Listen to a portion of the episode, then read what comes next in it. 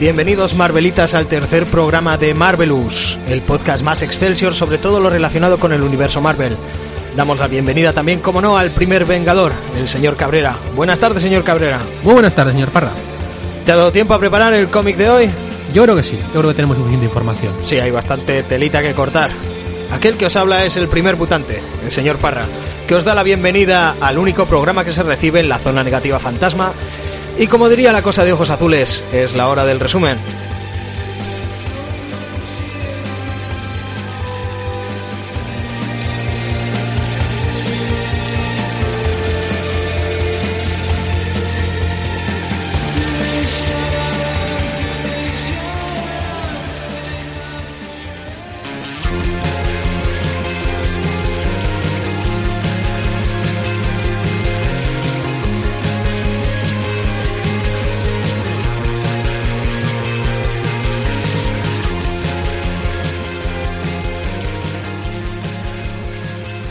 El de hoy va a ser un programa bastante completito.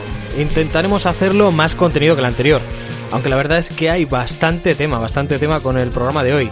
No solo tanto por el cómic en sí, sino por todo el trasfondo que tiene detrás. Hoy hablaremos de 1602 y de sus autores, Neil Gaiman y Andy Kubert.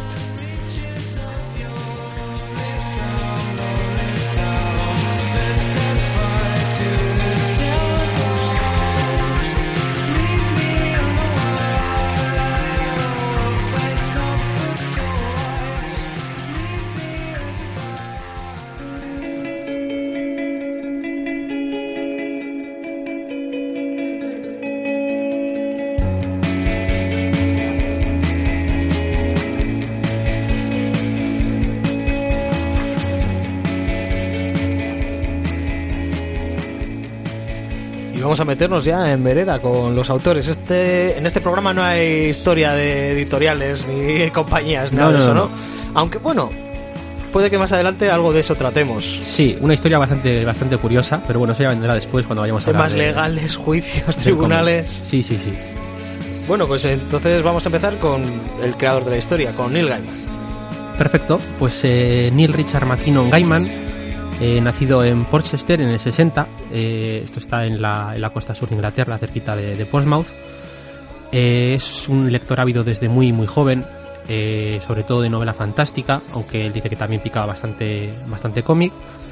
Pues sus novelas favoritas cuando era cuando era niño, pues El Señor de los Anillos, Crónicas Sí. de Narnia y, y. Alicia en el País de las Maravillas. O sea, la, la- la trilogía de, Sí, de, básica de literatura fantástica, ¿no? de los soñadores. Sí.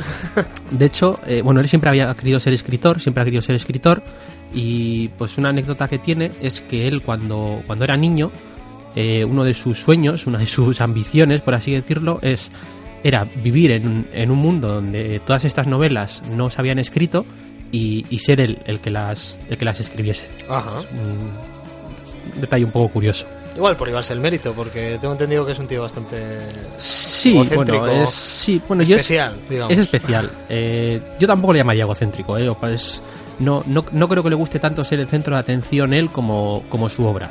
Eh, no, no, no es una persona que suele prodigar mucho en los medios. Eh, bueno, trabaja de periodista de- desde bastante jovencito. Eh, sobre todo haciendo críticas, eh, críticas literarias, eh, musicales y sobre todo de, de cine. Escribe mu- mucha crítica de cine. Él llega a decir que, que en este periodo llegó a hacer crítica de hasta 700 películas. Joder. Sí, sí. Y, y en este periodo, estamos hablando de los años 80, eh, en el año 84 eh, se compra por casualidad eh, un libro, de, o sea, un cómic, de, perdón, de, de La Cosa del Pantano, Sí. concretamente el número 28, ya con Alan Moore escribiendo. Alan Moore al guion. Sí, y bueno, de hecho lleva poquito, ¿no? Porque Alan Moore creo que entra en el número 20, me parece, o en el 19. Sí, puede ser. No, no lo tengo aquí. Creo que creo que el 19 Si es el quieres te lo primero por ahí. vas- No, eh, tampoco es un detalle que tampoco, pero Sí, bueno, como veas. Sí, sí, sí. Entonces aquí él, él pues redescubre un poco el amor por los cómics que había tenido cuando era cuando era crío. Eh, le gusta muchísimo lo que está haciendo Alan en La Cosa del Pantano. Eh, recordemos que pues La Cosa del Pantano de Alan Moore vuelve a poner un poco de Sí, de moda sí, de moda, o- así decirlo, el cómic adulto, de terror, que se había perdido durante los años 50. Sí, un resurgir de ese tipo de historias. Sí. Entonces, en el año 85, junto con Kim Newman, escribe eh, Ghastly Beyond Belief, que es eh, es un libro un poco raro, es un libro de citas de, del cine de, de ciencia ficción. Yo le he, echado un, le he echado un ojo y básicamente es un libro que es una cita de una película o, Sí. o de una serie de ciencia ficción y un pequeño comentario de, de los autores. Ajá. Y así todo el libro. Eh, entonces escribe este libro en, en el 85 y le manda una copia a, a Alan Moore. Ajá. En plan, es mi ídolo. Sí, y básicamente. y, y al de unos días Alan Moore acaba, acaba llamando a, a Neil Gaiman. Eh, se pone en contacto con él, bueno, Sí. hablan eh, pues de, de las aficiones, etcétera, y bueno, se empiezan a hacer coleguillas. Y poco después, pues en, en una convención, eh, pues eh, coinciden los dos, se conocen y, y ya pues se hacen, se hacen amigos. Em, al poco al poco de esto, eh, Gaiman empieza a escribir guiones de cómic. De hecho, le pide a, a Alan Moore que le explique un poco cómo, cómo se escriben los guiones de cómic, ¿no? Porque él, él no había escrito, hasta ahora no había escrito nada de, digamos, de carácter literario. Había escrito esta, este libro de, de- de citas y también creo que ya por esta época había escrito una, una biografía de, de Durán Durán. No, Sí, un poco, un poco curioso. Ya te digo que se dedicaba principalmente al, al periodismo. Se nota que estamos en los años 80, ¿eh? Sí, sí, sí, todo esto ocurre a mediados, a mediados, a mediados de los 80. Entonces eh, llega a escribir un guion de, de La Cosa del Pantano que le manda Moore, que además luego más adelante se acabaría publicando dentro, de, dentro de un anual. Eh, y, y bueno, pues eh, Gaiman empieza a escribir también cómics un poco por su cuenta. En esta misma época también conoce a, a Dick McKean, eh, que en ese momento todavía tampoco había publicado nada. Sí. Eh, bueno, Dick Estaría McKean- con sus cuadros y Sí, sí, sus cosas también, pues era jovencito. Eh, bueno, Dave McKean, eh, portadista de Sandman. Y... portadista de Sandman. Sí, y sí, sí. También ha- hecho algún cómic cómic con él. Sí, sí, sí. De hecho, hablaremos ahora enseguida de él porque uno de los primeros proyectos que consiguen vender es eh, pues el, el- un cómic que juntos se le intentan vender a, a, una, a una editorial. Creo que la que publicaba la revista Escape. Eh, el editor le pide, les pide seis páginas. Ellos hacen una historia de 40 y, y la acaban publicando. Sería Violent Cases. Ah, vale. Que, Eh, está reeditado. Sí, lo acaban de reeditar. Lo acaban de reeditar ahora mismo. Eh, Lo he visto hoy mismo. Es de las Hemos primeras- de paseo de Pierre Comics. de los primeros cómics de tanto de Neil Gaiman como de como que Dave McKean. Entonces, lo que pasa es que esto tardaría más en publicarse, ¿eh? Se Sí. publicaría, se acabaría Ya publicando en el, la fama es cuando... en el 87. Tampoco diría la fama, pero bueno, ya durante todo el peri- periplo editorial, podríamos decir, ya eh, Dave McKean sí que es lo primero que publica, Sí. pero pero Neil Gaiman pues publicaría otras cosas aparte. Entonces en el 86, en, en una convención, eh, Gaiman se autopresenta él a, a Karen Berger, que estaba por ahí. Karen Berger era la editora de, de Alan Moore de La Cosa del Pantano, que luego acabaría fundando Vértigo y, y sería la, principal responsable ¿no? de, Sí. de Vértigo y de toda esa famosa invasión británica de autores que llegaría durante finales de los 80 y, y principios de los 90. Ujú. Entonces todavía Vértigo no existía. Recordemos que tanto Sandman como La Cosa del Pantano se empiezan a publicar en DC cuando todavía no existía el, Sí, están sello- en, en pleno universo DC. eso es el sello Vértigo. Entonces eh, se presenta Karen Berger y eh, Karen Berger le dice que, que sí, que, que le conoce porque, porque Alan Moore le, le ha hablado de él. Sí. Entonces le ofrece, le ofrece un trabajillo. Eh, concretamente le, le ofrece de hacer una especie de reboot de un personaje clásico de, de, de DC, que sería Horquilla, Horquilla Negra. Ajá. Entonces, eh, con este cómic vuelvo a contar, o sea, en este cómic vuelvo a contar con, con Dave McKean, Sí. eh, esto se acaba publicando, también la hará un poco más tarde. Y, y en general, pues eh, la gente de DC está muy contenta con, con este cómic en ese momento. Estamos hablando de un cómic que es como muy psicodélico. Sí, sí, bastante. Vale, el, sí, el personaje, Lo tengo leído. el personaje de Negra es un personaje de, de DC Comics, un, Es un, un poco superhéroe. difícil de leer, ¿eh? Sí, sí, sí. un poco pesadito. Pero es un, es un bueno, personaje. pero- Sí, pero es un personaje que ya existía en DC.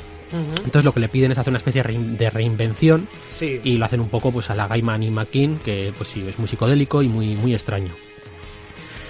Eh, en este momento ya, pues ya metiendo ya un poco el morro en el mundo de, de los cómics, eh, deja el periodismo. Eh, él cuenta una anécdota que es, yo creo que representa un poco cómo estaba la, la época, que le piden escribir un, un artículo, no, no, creo que no llega a decir para qué revista o, o para qué periódico o para qué, eh, sobre eh, Dragones y mazmorras, el, el, el- el juego de rol. Estamos Sí, hablando del juego claro. de rol. Entonces él escribe un artículo se lo pasa al editor y el editor le dice que pues que muy bien, que está muy bien el artículo, que está muy bien estructurado, muy bien escrito, pero que ahora que lo tiene que escribir contando cómo pues se dragón y mazmorras, corrompe la juventud, hace que la gente se vuelva loca y, mata a la gente y entonces aquí Neil Gaiman se planta. Dice que que no, Sí. que no va a hacerlo y este es este es el momento en el que él definitivamente deja deja todo ese periodismo de, de reseñas que, que había estado haciendo hasta ahora Para centrarse en los cómics. para centrarse en los Es cómics. su- su labor de guionista y escritor. Efectivamente. Eh, entonces, eh, con el éxito de, de Horquilla Negra, que se publica también creo que en el 87, eh, Karen Berger le pide otra vez eh, que haga más o menos lo mismo. Que vuelva a coger otro personaje clásico de DC, Sí. que le dé una vuelta de tuerca y, y a ver qué es lo que sale. Y el personaje que le encargan en esta ocasión es Sandman. Sí. Eh, yo creo que tampoco Le da una vuelta de tuerca y, y bastante más. Sí, sí, sí. Yo creo que tampoco hace falta que entremos ahora a hablar de lo que supuso Sandman en su época.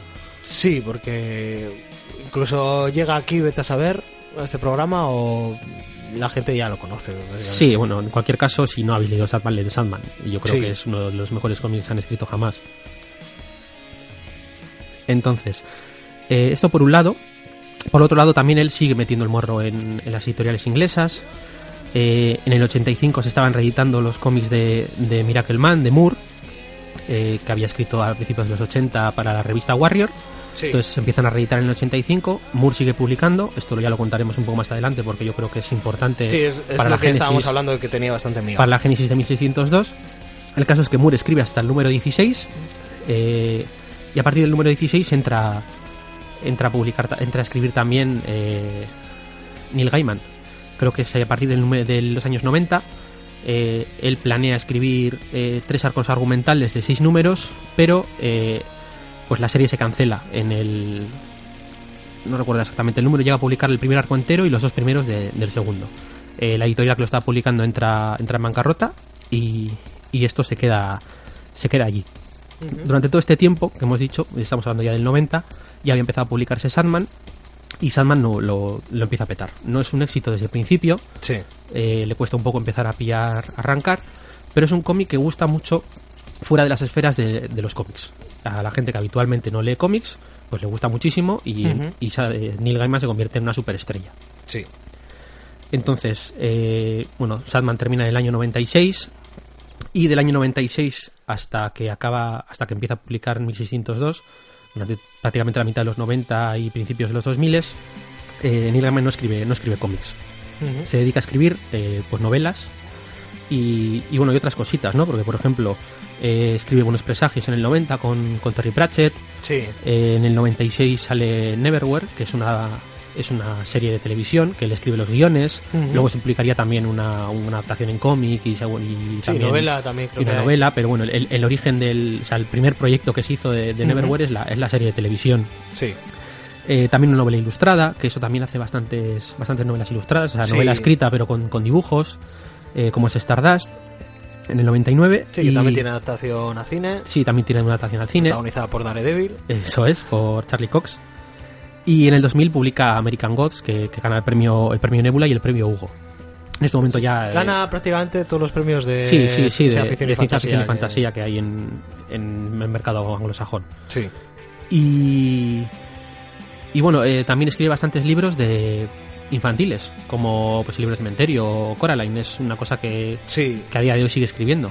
No, y nos reiteramos en que es un autor muy adaptado a. Sí, sí, a sí, cine. sí, sí, muy, muy a cine y a series de televisión. Enseguida Sí. se, se, estrena la adaptación de American Gods. American God sí está a puntito de estrenarse en Stars, creo que es. Sí, sí. Entonces vuelve a los cómics en, en el 2000, pero ya solamente hace series limitadas, eh, números sueltos, etcétera. No, no, no vuelve a embarcarse en un proyecto como Sandman de una serie mensual de varios números. Entonces, pues de las primeras series que publica es esta 1602, eh, Los Eternos y, y también eh, hace una miniserie de Batman de que le, la, eh, qué le sucedió al cruzado enmascarado, que es una especie de, de homenaje a, a qué le pasó al, al hombre del mañana de Superman. También en dos numeritos, un poco eh, con el fin de Batman, en la, esta es la época Sí, de que Batman le pasó Reigns. hombre del mañana, un cómic de Alan Moore, un poco su mentor, pues. Sí, sí. Sí, bueno, durante todo este tiempo sí, sigue relacionándose con Alan Moore, son, son muy amigos, ¿eh? Sí. Y, y mantienen una relación. Bueno, yo creo que es la relación de, de maestro y padawan, ¿no? Sí, sí, es un poco, el, que, así. el que le mete en el mundo Además, del con las pintas que tiene cada uno, pues... Sí, sí, es perfectamente creíble. Eh, bueno, y eso hasta, hasta ahora. Por comentar sin más el tema de premios, pues eh, ganó en el 91 y el 92 los premios Eisner a Mejor Guionista y eh, del 91 al 94 eh, los Harvey. Eh, luego aparte, pues Sandman ha ganado pues eh, multitud de premios. De tanto la serie principal como de hecho la el último Eisner que tiene creo que es del 2003 que publicó la, la serie la novela gráfica de Endless Night Sí. que es la que también se llevó se llevó el de mejor relato corto.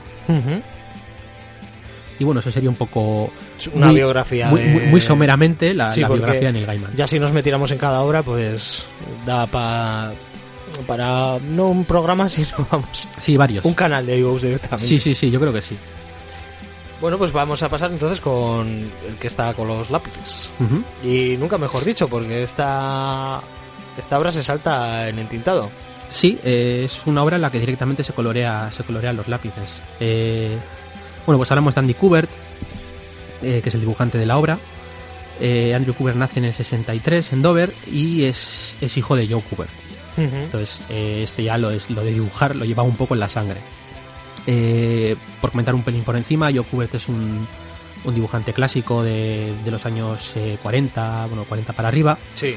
y, y es el, el creador de la, de la escuela la escuela Kubert, la Kubert School, que, Sí, es, de eh, que es probablemente la, la escuela de dibujantes de cómics más importante que hay. No sé si es la primera que se hizo, yo creo que sí, pero Sí, desde luego de las pioneras, por lo menos. pero, pero desde luego es la más importante. Por poner un ejemplo así rapidito, eh, la primera promoción, de porque esta, esta escuela la funda en el 76, sí. eh, de la primera promoción salen Rick Bate, Stephen Bissett y Joe Totelben, que serían los que hiciesen la cosa del pantano con Alan Moore. Ujú. Bueno, John Totelben creo que no terminó de hacer, eh, porque es un curso de, de tres años, creo Ah, que, creo que pero se bueno, fue, que se estuvo fue allí. antes. Sí, sí, pero estuvo, estuvo allí.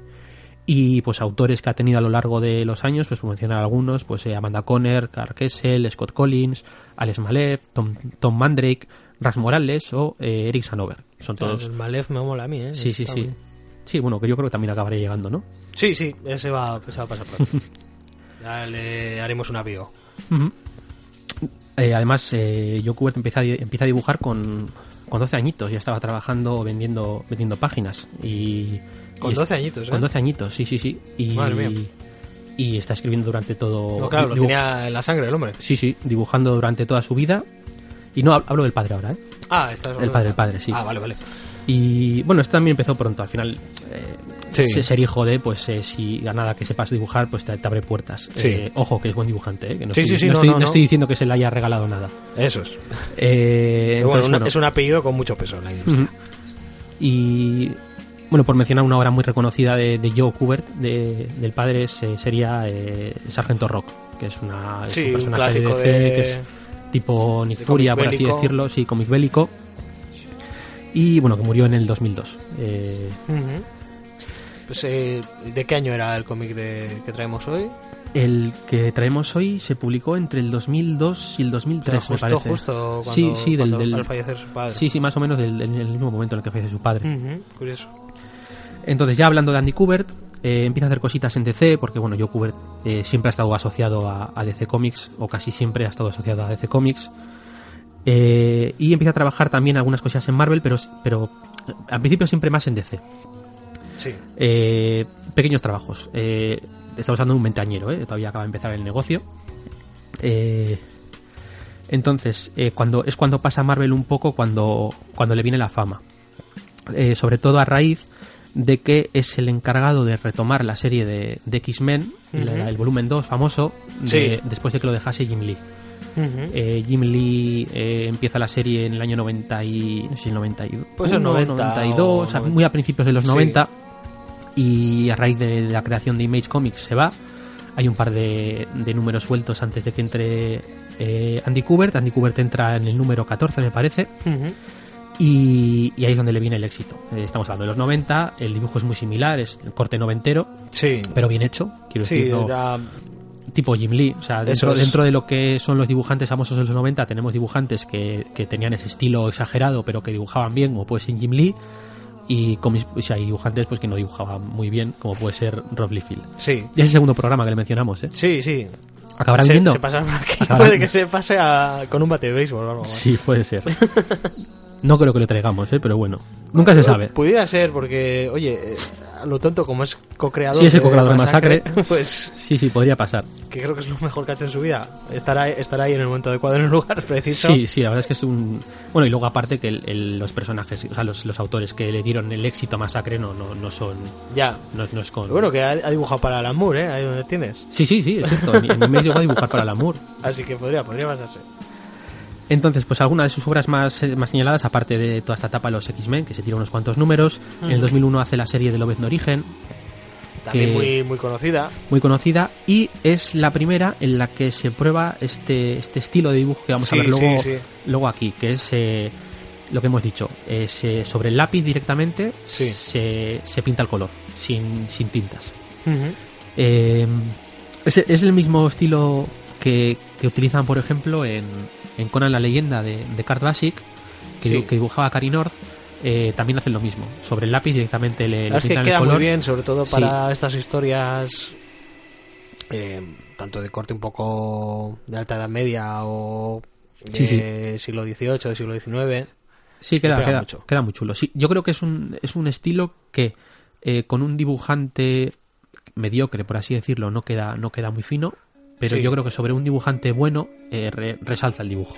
Y además necesitas un buen colorista, Sí, sí, aparte necesitas un, un buen de que colorista. vamos a hablar un poquito más. Sí, de hecho, el- en, el, en el Conan que, que hemos mencionado, el de Carvasi con Karino de dibujante, el, el colorista era Dave Stewart, que ya le trajimos ah, en, sí, sí, sí, hasta en ya. el primer programa. Hasta luego, Dave. Sí. Un saludo. Entonces, en, decíamos Lobezno Origen en el 2001, en el 2002-2003 hace esta serie con Neil Gaiman, en el 2004 con el mismo estilo hace Ultimate Iron Man, que guioniza Orson Scorecard, Sí, que está muy bien también. Y en el 2005 ficha por DC, tanto él como su hermano, que también había estado hasta entonces en, en Marvel, eh, y se encarga del, del lanzamiento de Batman con, con Grant Morrison, y es el creador gráfico del personaje de, de Damian Wayne.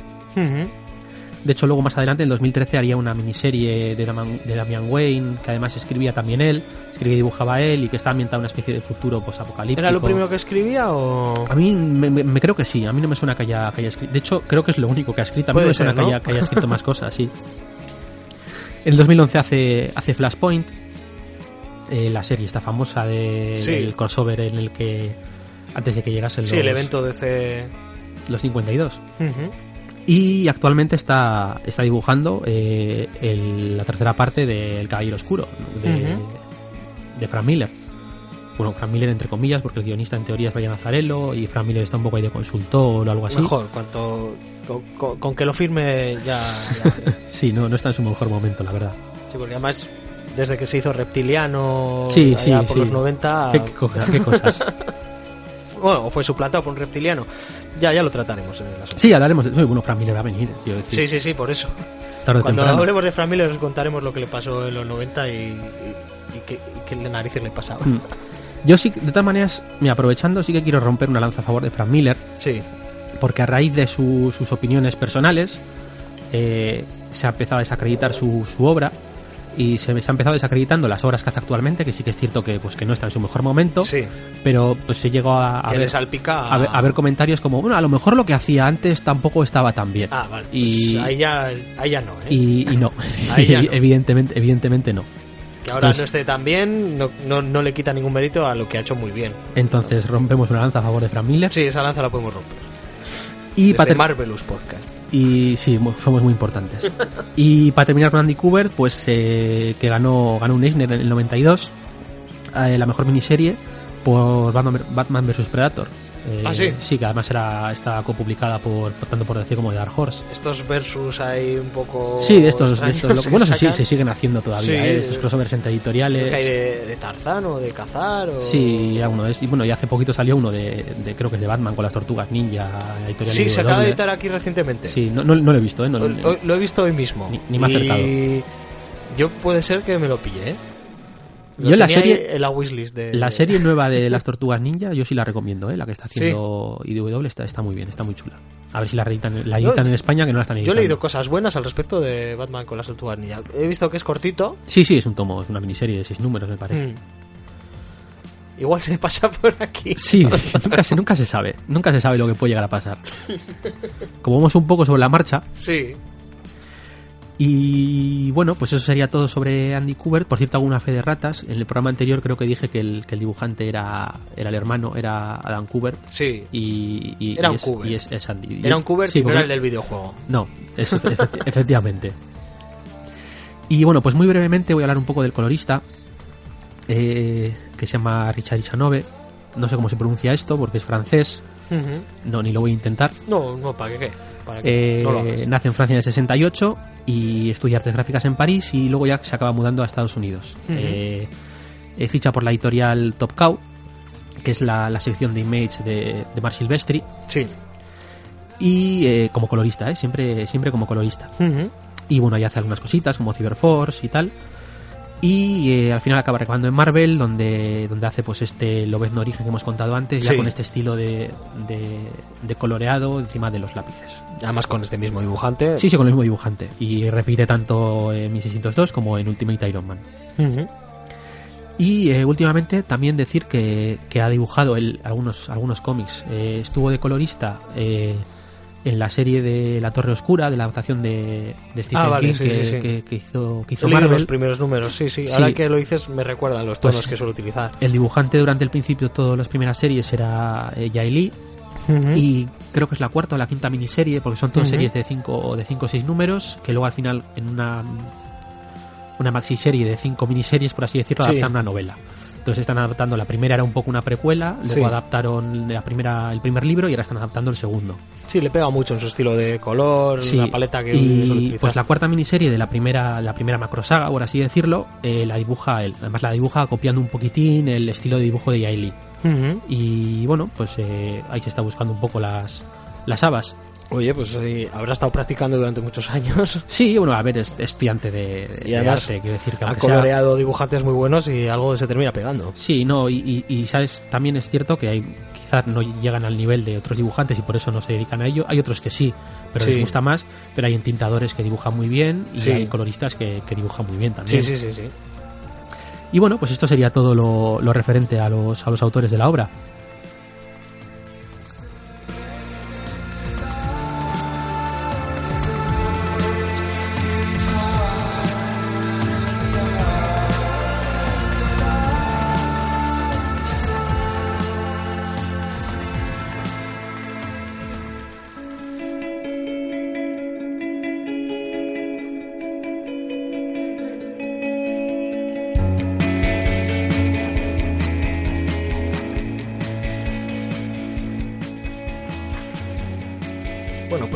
Con 1602, pero todavía no vamos a meternos con la historia.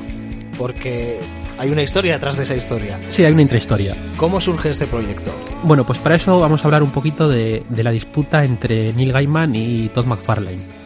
Eh, Todd McFarlane, recordemos, eh, dibujante de Spider-Man, que en los 90 eh, es uno de los que se va para fundar Image y crea el personaje de, de Spawn. Spawn y, y luego ya los McFarlane Toys. Sí, y todo eso. Y ahora tiene más dinero que tú y que, y que, cual- y que todos los que escuchamos este podcast. Sí, juntos. de hecho es muy gracioso porque cuando en, en el cómic que, que vamos a tratar hoy, Sí. cuando se menciona esto en, en el prefacio que escribe que suele escribir Julián Clemente, eh, ni siquiera llega a mencionar su nombre y, y dice que como esto se hizo para conseguir unos derechos de que estaban en manos de un millonario sin escrúpulos. Ni siquiera, ni siquiera llega a decir el, el nombre de Tom McFarlane. Pero hay Eh, que decir que los muñecos le salen muy chulos. Sí, a ver, y, y hay que diferenciar entre la persona... reinventa- reinventó el merchandising, básicamente. Sí, sí, sí. ¿eh? Y, no, y los cómics y lo que no es cómics, porque vendía muchísimo. Aquí no llegaba tanto, pero por ejemplo, las figuras de, de, de personas del deporte de McFarlane son, son muy conocidas. Entonces, eh, bueno, pues como decíamos, la disputa eh, Gaiman-McFarlane. Eh, para eso vamos a volver a hablar un poquito de, de Marvel Man o de, o de Miracle Man, eh, que es un personaje eh, como Marvel Man que, que se crea en Inglaterra, no estoy seguro el año, pero bueno, estamos hablando de la de plata de los superhéroes, la de de la de plata de superhéroes, lo crea Mick Anglo. y eh, a principios de los 80 eh, lo recupera Alan Moore. Bueno, decir que este personaje es un trasunto, podríamos decir incluso una copia, porque es bastante exagerado, de, del Capitán Marvel de, Sí, yo de DC. fuera de micro decía la respuesta británica a Capitán Marvel americano. Sí, porque estamos hablando de un personaje pues, que es un chaval, que... Y que es de Marvel UK. Además, ¿no? En No, no, no, esto creo que no, ¿eh? Creo, Ah. que, creo que era una editorial la parte británica. Ah, vale, vale. Entonces, es un personaje que como el Capitán Marvel, pues es un chavalillo que diciendo una palabra mágica se, se convierte en un superhéroe. En el caso del Capitán, de una especie de trasunto de Superman. Sí. En el caso del Capitán Marvel era Shazam. En el caso de, de este Marvel Man es eh, Kimota, que es Atomic, es que, Ajá. escrito al revés.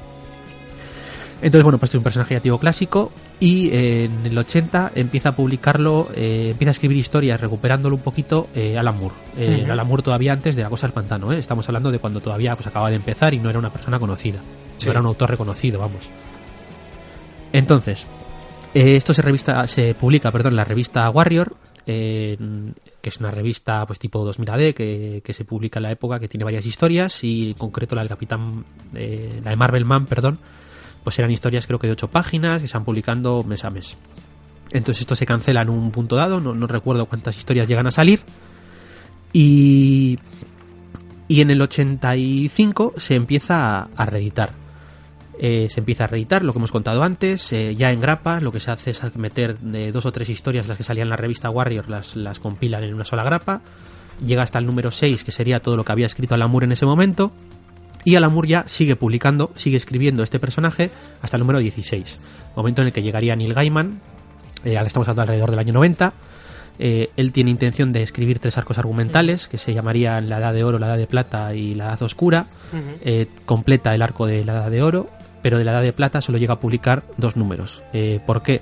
Porque esto, que estaba en esos momentos eh, en, creo que era Mirage, la, la editorial, no, Eclipse, perdón, eh, Eclipse Comics, Sí. eh, entra en bancarrota en el año 94, me parece. Entonces, en el año 96, eh, la compañía ya pues eh, se liquida y se venden los, los derechos que, que tenía. Y los acaba comprando Todd McFarlane. Por 25.000... Por 25 mil dólares, sí. Casi, casi regalados, ¿no? Sí, sí, sí. Estamos, estamos hablando ya del McFarlane que ya lo ha petado. Sí, sí. Vale, esto por un lado, ¿vale? Por otro lado, eh, en el 93, o sea, poco antes, eh, Todd McFarlane eh, estaba publicando Spawn ya en, en Estados Unidos. Las ventas en principio le van eh, genial, pero en- enseguida empiezan a caer. Y empiezan a caer sobre todo por las críticas que tenía la historia. Decían que el dibujo que estaba muy bien, pues era un dibujo noventero de la época, era uno de los autores hot del momento. Sí. De hecho, el número uno de Spawn creo que iba a vender un millón o de ejemplares, una cosa así. Y entonces, pues eh, McFarlane, ya montado en el dólar, lo que decide es traer eh, varios autores reconocidos para que le escriban historias a él para la serie de Spawn. Entonces, ni corto ni perezoso, esos, trae a cuatro autores que escriben cada uno un número. Y esos cuatro autores, pues eh, son Dave Sim, el creador de Cerebus, Sí. no te creas que sea corto, Sí, sí, sí. eh, Frank Miller, Alan Moore y, y Neil Gaiman. Probablemente, pues, eh, pues quitando Dave Sim, que igual es un autor un poco más indie, sí. Pero De los hecho, otros es el tres son- baluarte del cómic independiente. sí, sí, pero los otros tres son autores de hot del momento. Y además estos autores eh, crean un montón de conceptos nuevos eh, para la serie de Spawn. Claro que luego se van a explotar. que luego se van a explotar. Entonces, por Dave Sim hace una especie de, de construcción de los superhéroes muy chula, en la que eh, aparece Cerebus y le, le presenta a Spawn los superhéroes de la Golden Age, eh, que es un número que está muy bien. Frank Miller igual es el peor número porque hace pues, el típico número Frank Miller de la época con, con ninjas punkis. Ajá. Alan Moore ambienta su historia en el infierno, que hasta ese momento no había salido de la serie Spawn, y básicamente lo que hace es crear la, la imagen que va a tener el, el infierno durante toda la serie. Sí. Y Neil Gaiman eh, lo que hace es una historia en la que se enfrenta a- al personaje de Ángela que le crea para este cómic. Sí. Entonces, en este cómic, en este número, que es el número 9, me parece, eh, aparecen tres personajes nuevos que después se seguirán utilizando en Spawn durante un montón de años, que serían eh, Cogliostro, que está basado en el personaje real del conde Cogliostro, bla, bla, bla, bla, bla, bla. Sí. Pero bueno, eh, distinto, se acoge el nombre y poco más Sí. que es el que se va a convertir en el maestro de Spawn. eh, crea el concepto del Spawn medieval, eh, una historia al principio del cómic en el que aparece Ángela por primera vez, y el personaje de Ángela, que sería un poco eh, lo mismo que Spawn, pero del cielo, es decir, el guerrero que lucha contra... Sí, contra el infierno. Sí, un spawn del cielo. Eso es. Entonces, eh, al de unos años, eh, Gaiman reclama pues que estos personajes son co-creaciones suyas y que no está recibiendo ningún tipo de, no solamente ya de dinero, sino crédito por, por su creación. Y que es una creación que se sigue explotando. Y... Eso es. Y teniendo en cuenta que Todd McFarlane había dejado Marvel para crear Image, eh, precisamente con los argumentos de que las creaciones que estaba haciendo eh, no, se, no estaba teniendo rédito él, pues era un poco Sí, irónico. solo le pagan su trabajo, pero luego esas, esas creaciones, pues conllevan unos royalties y él no estaba viendo dinero de eso, pues por eso creo el Mace, efectivamente. Eso es. Entonces, eh, Pero cuando él, era cuando él. Sí, entonces eh, en ese momento habla con, con Todd McFarlane y en teoría llegan a un acuerdo que consiste en que, dado que en ese momento Todd McFarlane tiene los derechos de Miracle Man o Marvel Man, perdón, bueno, hemos dicho Marvel Man, Miracle Man, esto no lo hemos contado, Sí, el personaje se llama originalmente Marvel Man. Cuando se empieza a reeditar en el año 85, eh, creo que no sé si es por temor a que Marvel denuncie o por petición expresa de la propia Marvel, sí. eh, tiene que cambiarle el nombre y lo cambian a, a Miracle Man. Entonces, Tenía ahí un poco de duda porque no había, no, no tengo leído Miracle Man. Eh, ¿Está en algún universo? Es un universo propio, ¿no? Sí, sí, sí, sí, es un universo. Es un propio, mundo en no- el no que está tiene Miracle nada. Man. Sí, no, no es, no pertenece a ningún a ninguna No editorial está ni con que- los personajes de DC ni no, con no, no, Marvel. no, no, no, no. Va aparte. Entonces, decíamos, como McFarlane tiene los derechos de Miracle Man, le dice a Neil Gaiman, bueno, pues que Neil Gaiman ceda eh, la creación de esos tres personajes que ha creado en su en ese cómic a, a, a Todd McFarlane y a cambio él le da los derechos de, de Miracle Man. Eh, además le dice que eh, a partir del número 100 de Spawn, todas las apariciones de de Ángela eh, pues van a tener eh, van a tener como, como autor a Neil Gaiman y que se le va a dar eh, pues se va a dar crédito. se le va a dar crédito y, y dinero. Entonces, eh, Neil Gaiman acepta y hasta aquí coinciden ambas versiones de la historia. Aquí es donde la cosa varía. Porque ambos dos dicen que el otro se echó atrás. Eh, teniendo en cuenta los datos, eh, yo creo que realmente el que intentó hacer la jugada fue Tom McFarlane. Ujú. Eh, según por, parte de la versión de porque no suelen hablar mucho de este tema, ¿eh? todo salen noticias, etcétera, pero Sí. ellos si se les pregunta no suelen hablar Prefieren mucho. pasar. Sí. Entonces yo para, para la versión de McFarlane yo lo único que he encontrado es una entrevista que se le hace a Eric Larsen, que también trabaja en Image en ese momento, en la que pone a Neil Gaiman, El- Eric Larsen, el de Savage Dragon. sí, el de Savage Dragon, que pone a, a Neil Gaiman a caer de un burro y que dice que el que se echó atrás es él. Pero la realidad, tal y como muestran los hechos, es que cuando llega el año 2000, Ujú. eh, en el número 100 de Spawn, eh, por un lado, eh, matan a Ángela. Con lo cual Ángela ya no va a seguir saliendo y por lo tanto pues no va a tener ningún tipo de crédito. La jugada. Sí, la jugada. Y además, en el 2001, cuando tocaba volver a licenciar el personaje de Miracleman, eh, Todd McFarlane lo vuelve a licenciar y lo licencia a su nombre, y no a nombre de, De Neil Gaiman. de Neil Gaiman. Entonces aquí es donde Gaiman eh, se enfada Normal. y, y le denuncia.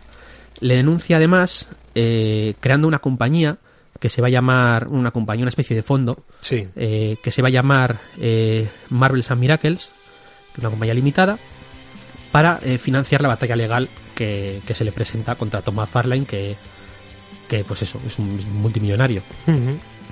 Entonces, eh, en junio del 2001, además, que creo que es antes de que se cree la compañía esta, en una entrevista a McFarlane dice que, que los derechos de Miracle Man son suyos y que además va a introducir el personaje en la serie de Spawn. Y, Ah, mira Gaiman. y, y a- no, esto lo hace, esto lo hace McFarlane. Sí, sí, sí, pero que va a meter a Miracle Man en... Sí, sí, en la serie, Spawn. en la serie de Spawn. Y, y de hecho lo, lo hace. Y de hecho lo hace. Sí, creo que en posteriores ediciones lo que ha hecho ha sido cambiarle el nombre y llamarle Man of Miracles o algo así. Eh, y aparece, creo que es el número 3, eh, aparece en, en Hell- la serie de Hellspawn, que es una, un spin-off que tenía Spawn. Sí. Aparece el personaje de Mike Moran, que es el, el alter ego de, Sí, el que se de- transforma, el que se transforma en, en Miracleman. Y más adelante aparece, llega a aparecer Miracleman. Entonces, eh, es en el 2002 cuando, cuando interpone la denuncia eh, Neil Gaiman, que además eh, acabará ganando. Entonces, respecto a qué tiene que ver esto con 1602, pues eh, Neil Gaiman en ese momento tampoco está muy contento con Marvel, eh, sobre todo por el tema de que eh, tenían que haber, tenían, les obligó a cambiar el nombre de Marvel Van a Miracle Man por el tema de- del nombre del personaje, que era el mismo que otro personaje de Marvel. Entonces, eh, sí que hay conversaciones con Joe Quesada durante finales de los 90, en el tiempo en el que Joe Quesada era editor del sello Marvel Knights, Mm. que es un Sí. sello que había dentro de Marvel, que dura hasta, bueno, que está, Joe- dura hasta prácticamente hasta hace poquito, pero, Sí. pero Joe Quesada está de editor de ese sello desde el 98 hasta el 2000. Ujú. En el 2000, eh, debido al éxito que tenían las series que se citaban aquí, es cuando, cuando pues ponen a Joe Quesada de editor en jefe de, de toda Marvel. Eh, y empezaría un poco lo que se llama la, la- la nueva dorada de Marvel, porque durante todos los 90 Marvel había estado en crisis, sobre todo desde que se habían ido estos autores eh, no había levantado cabeza, todo el tema de que había tenido que vender todos los derechos de personajes para hacer películas y por eso no los tiene, todo esto se vendió durante los 90. Ujú. Entonces, eh, estas conversaciones no acaban en nada, pero bueno, sí que quedan en que quieren hacer alguna cosa juntos, en Marvel y tal. Entonces, cuando ocurre todo esto que hemos contado antes, eh, Gaiman se ofrece a hacer alguna serie dentro de. Le ofrece a Quesada hacer alguna serie de Marvel, a condición de que los beneficios eh, vayan directamente al fondo que había creado de Marvel's and Miracles Sí. para financiar la, la disputa legal. Y Joe Quesada, pues a- acepta. Entonces, eh, en un principio Gaiman dice que, que se le ofreció hacer una Secret Wars. Eh, yo me imagino que se refiere no a las últimas que han sido a salir Sí, casi sí, hace sí. dos años, sino a unas que salieron en el 2005 que hizo Bendis, Sí. que estaba que eran un poco rollo Más de espionaje. Sí, y- tema espionaje y tal, protagonizadas por Furia, y que además se presenta en ese cómic, se presenta el personaje de, de, de Quake, que es la Ah, que aparece ahora en la serie de Agentes de Marvel. Cierto. Agentes de Agentes de S.H.I.E.L.D., sí. Marvel, Marvel, sí, eso sí. esa, es esa. muy largo todo el nombre. Sí, sí, demasiado. Bueno, todas las series tienen el este de Marvel. Sí, Marvels. Entonces, eh, él dice que estamos hablando del dos, de principios del 2002, acaba de ser el, el 11S, y que no está interesado en hacer el típico cómic de superhéroes con, con personajes volando, con explosiones y edificios destruidos, etcétera. Básicamente algo que no sea en la actualidad. Sí, entonces eh, se le ocurre esta idea de 1602, que consiste en coger el universo Marvel y llevárselo al año 1602, en la O sea, época adelantarlo 400 isabelina, años sí. en el tiempo. Eso es. Y eh, él solo se propone, o sea, se- solo se pone dos, solo se autoimpone, mejor dicho, dos reglas, que es que los personajes que apareciesen fuesen del propio origen de Marvel, es decir, quería que los personajes apareciesen en el mismo orden aproximadamente que habían aparecido en origen cuando se creó la editorial, durante esos años del 61 al 68 aproximadamente, en el que van apareciendo todos esos personajes, Sí. entonces que solo va a utilizar esos personajes. Entonces que él, por ejemplo, quería utilizar a Lobezno y, y no pudo utilizar a Lobezno. Se, vuelve la historia. Sí, de- se está convirtiendo en una cosa recurrente porque creo que pasa. A Lobezno, Pero esto, bueno, pero no lo podemos meter. en este caso no se lo pedía el editor porque porque es Neil Gaiman. Entonces, eh, Sí, tenía mangancha. Sí, ¿qué vas a hacer, Neil Gaiman? Me da igual algo. Vale, pues tira millas. Me mola. Sí. Y la otra es que si algo no le encajaba, si algo veía que no encajaba en la historia, pues no, No lo iba a meter. no lo iba a meter. Y este es otro motivo también por el que no aparece Iron Man, que en un principio sí que tenía intención de meterle y tal, pero que al final pues eh, no le gustaba cómo quedaba eh, ambientado en, en a principios de 1600. Sí, que puede haber entrado, pues, tío con armadura, pues pega en la época, ¿no? Pero... Sí, sí, y lo acaba quitando. Y decir que pues este era el regreso de Neil Gaiman, como os comentaba antes, después de siete años sin, sin escribir cómics. Y que este mismo año además publicó, publicó tres coses, entre ellas pues el que hemos dicho de Les Knights, que acabaría dándole Leisner. Eh, por terminar, eh, todo el tema de, de los derechos de, de Miracleman, eh, bueno, como hemos dicho, había denunciado en el 2002 y cuando sale la sentencia, al de unos añitos, eh, le dan la razón a, a Neil Gaiman eh, a medias entre comillas porque lo que dicen es que el- los personajes son co-creaciones y por lo tanto ambos, ambas personas, tanto McFarlane como Gaiman, tienen los derechos sobre ellas. Sí. Eh, esto sería lo que es el, el- Eso en cuanto a lo, en cuanto a Ángela. Sí, porque claro, la, la denuncia, lo único que se menciona en la denuncia Sí. es que había un acuerdo de palabra. eh, la, la denuncia está para leer por ahí si, si la encuentras. Sí. Y tanto la denuncia como la, como la resolución. No la voy a buscar, te creo a ti. En la, que, en la que él dice todo esto que he contado de que habían acordado de que él cedía los derechos de esos personajes a cambio de los derechos de, de Marvel Man o Miracle Sí. Man, eh, que era un acuerdo que habían hecho de palabra. Y que por lo tanto era legal. En Estados Unidos los acuerdos de palabra son legales. No hace falta contrato. Si has chocado la mano, Sí. muchacho, estás vinculado. Y sin embargo, la sentencia no se menciona en ningún momento nada acerca de los derechos de, de Miracle Man, pero sí dicen que los personajes que había creado Neil Gaiman eh, son co-creaciones con McFarlane. Ujú. Entonces, después de esto, pues dos apuntes bastante curiosos. El primero es que McFarlane y Neil Gaiman llegan a un acuerdo eh, privado, eh, no se sabe exactamente qué consiste ese acuerdo, pero el personaje de Ángela eh, acaba solamente en manos de, de Neil Gaiman. Y Neil Gaiman se lo acaba vendiendo a Marvel, donde actualmente eh, se introdujo el personaje en la serie de 2012, me parece, la de la era de Ultron, Sí. y ha llegado a tener serie regular y todo, la ha metido un poco la con los guardianes. ahí, Sí, en un principio, en un principio estuvo con los Guardianes de la Galaxia y luego durante el crossover de Pecado Original se mediante retrocontinuidad evidentemente Claro. se dice que Ángela pues es hermana de Thor y hija de Odín y que los ángeles porque aparecen más ángeles de estos son otro reino de de pues de la mitología de Sí, de estos reinos que uno es Asgard, otro es Sí, la pues Tierra. c- creo que son no sé, Nu- no- nueve reinos, creo ¿no? que son nueve reinos y entonces eh, En se- la película al menos. se inventan un décimo reino que es este este, los ángeles. este cielo en el que están estos ángeles que había sido cerrado por Odín porque eran peligrosos bla bla bla y entonces ya lo pues meten al personaje dentro de continuidad tiene varias series incluso llega a tener una serie ambientada en, en, en 1602 en el mundo de 1602 Ujú. durante las Secret Wars actuales Ajá. y luego por otro lado Lo de Miracle Man. Lo de Miracle Man. Ángela, porque claro, quedaba la parte de Miracle Man. pues en el 2009 eh, en la- Sabíamos eso, que McFarlane había cogido los derechos de Mirage, que eran los que tenía Miracle Man, y por lo tanto dice, pues Miracle Man también es para mí. Sí, pero no era así. En el 2009 se presenta Marvel en la Comic Con de San Diego y dice que los derechos de Marvel Man o de Miracle Man siempre habían estado en manos de su creador original, que es Mick Anglo, el de los años Efectivamente. O sea, él 50. tendrá lo que salía Miraje, pero Miracle Man le pertenece a su Y- creador original. Y no solo eso, sino que además habían comprado los derechos a este autor. Y por lo tanto ahora los derechos de, de Miracle Man son de Marvel. Eh, se ha llegado a rumorear que va a haber una serie, que van a llegar a introducir al personaje en el universo Marvel, cosa que todavía no, no ha ocurrido. Pero lo que sí que está haciendo Marvel es reeditar toda la etapa de Alan Moore Sí. y de Neil Gaiman. Y que- se supone que están trabajando en esa continuación. con visos a, sa- terminar de sacar esos la tres. continuación de un cómic que se había editado. Pues en el, eh, creo que se cancela en el 94. Pues van a las- continuar un cómic que. Una historia que se había quedado en el 94. ahí Sí, en el pero. limbo. Y, y fíjate en todo el, el- el transcurso editorial, ¿no? Estamos hablando de un personaje que se publicó en los 50, Sí, sí. que lo recupera Lamour en el 82 para una revista, que en el 85 se empieza a reeditar y Alan Moore sigue contando historias. Cuando termina Alan Moore llega Neil Gaiman y sigue contando historias.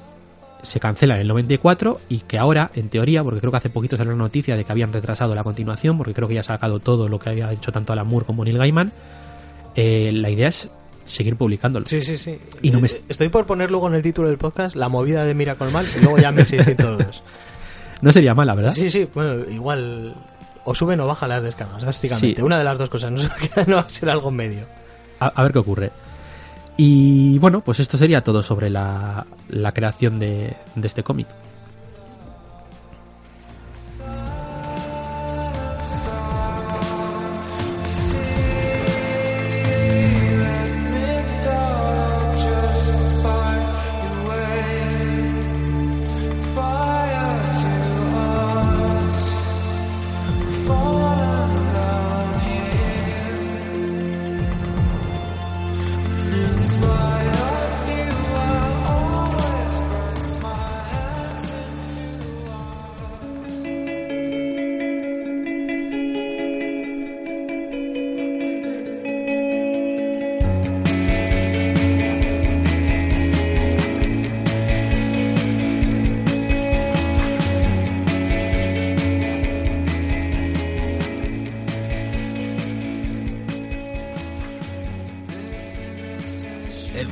Hoy se llama 1602 y se llama así porque se desarrolla en dicho año, 400 años antes de su fecha de publicación. Eso es. ¿Cómo estaba el mundo o este mundo en dicho año?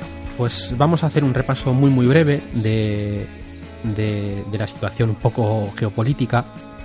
Muy rápidamente, ¿eh? tampoco sin volvernos muy locos con los datos, porque además tampoco igual... Y por aunque- ejemplo, lo que pasaba en China no, No nos interesa. no nos interesa. No, pero quiero decir que aunque yo creo que sí que es un tema interesante, pues igual no, no somos precisamente los adecuados para hablar de él. Sí. Entonces, como decíamos, se desarrolla en 1602 en, en Inglaterra. Además, el grueso de la historia transcurre en Inglaterra.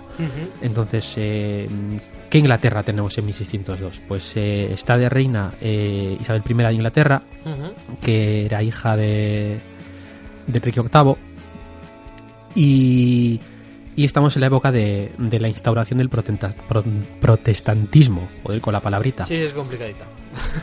Pues vamos a tener que decirlo no unas la, pues yo no la voy a decir. Vamos a tener que decirlo unas cuantas veces. Entonces, eh, bueno, está Isabel I de Inglaterra, que era la segunda hija. El primero había reinado el hermano, eh, que era el, pues el único hijo varón que había tenido este rey. Y eh, bueno, Enrique VIII, recordemos que era el que había empezado a instaurar el, el protestantismo en, en Inglaterra.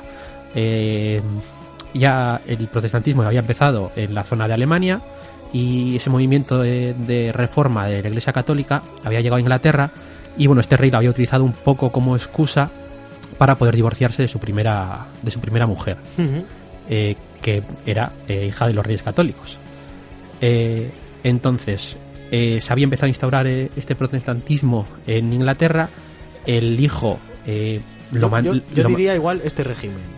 no, pero tampoco es un régimen. fácil. Bueno, esta movida. Esta movida, sí, queda como más mejor, ¿no? Esta movida. Así no caemos en el, no sé si no caeremos en el ridículo más, pero bueno, Bueno, así somos como más lenguaje de la calle, ¿no? ¿verdad? En cualquier caso, eh, decíamos, el, el hijo, que era el único hijo varón, Eduardo, muere, mantiene este, esta movida, pero eh, muere muy jovencito.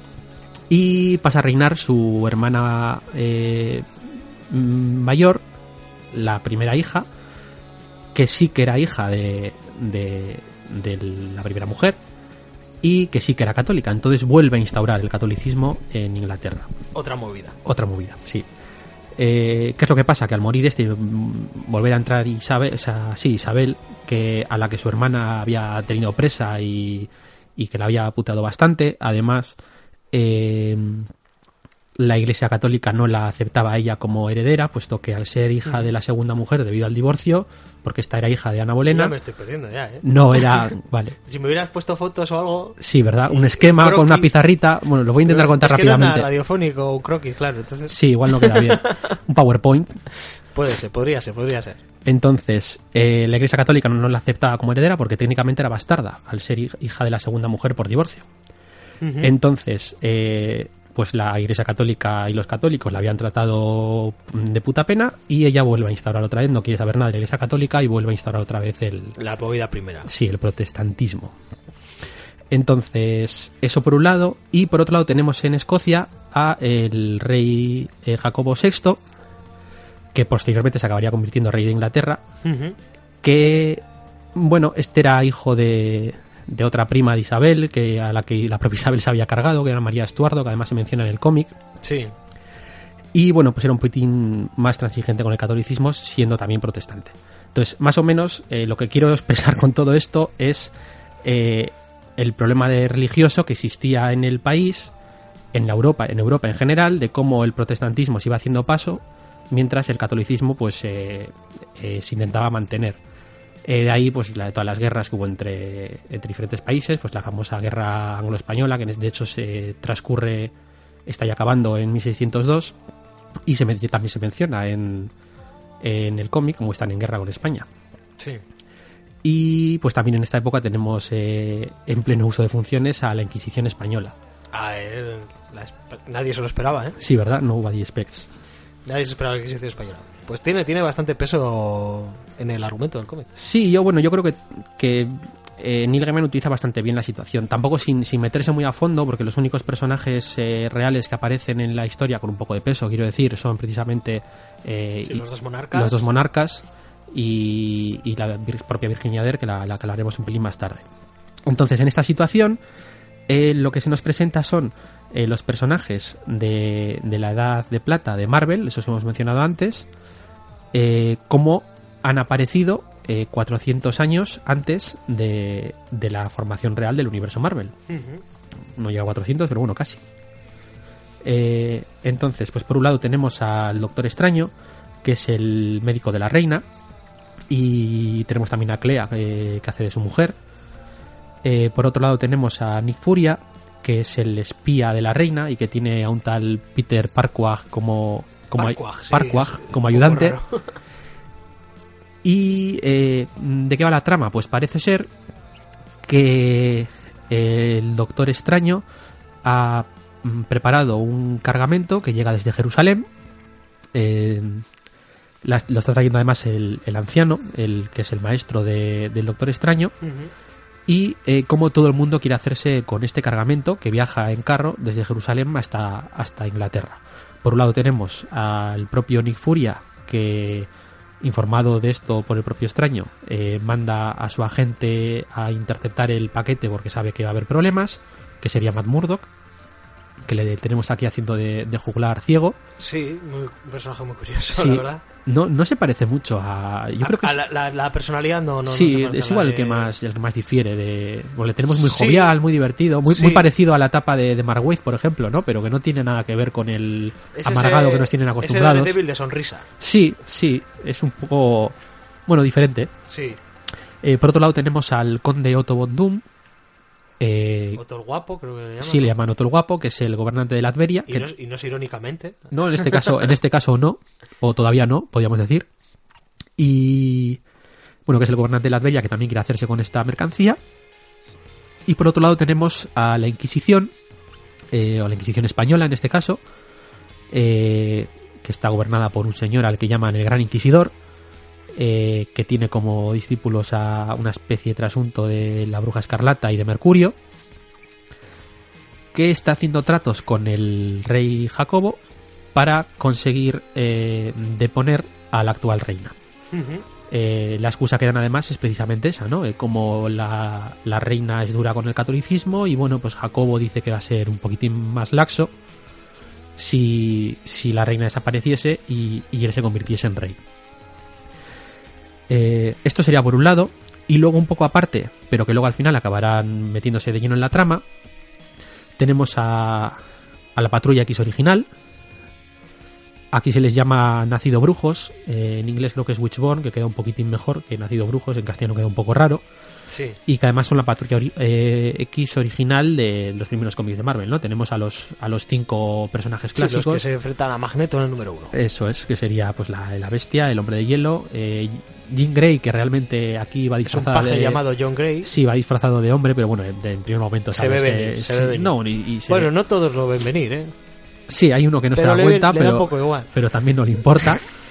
Eh, el ángel y el profesor Xavier, que en este caso se llama Carlos Javier. Carlos Javier, sí.